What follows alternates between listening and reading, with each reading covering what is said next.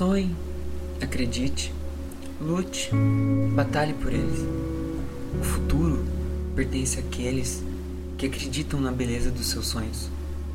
Essa sensação que vem do coração é uma coisa divina, pois quem sonha e acredita no mundo consegue subir sem dificuldade o que a vida tem a oferecer. Ainda mais quando não tem idade de sonhar tão alto. Pare, imagine, sonhe, reflita e faça esse sonho se tornar uma realidade. Pois o dom de sonhar foi Deus quem fez, e o dom de fazer os sonhos se tornar realidade é você que tem. Então sonhe, acredite, pois tudo isso um dia irá se tornar realidade.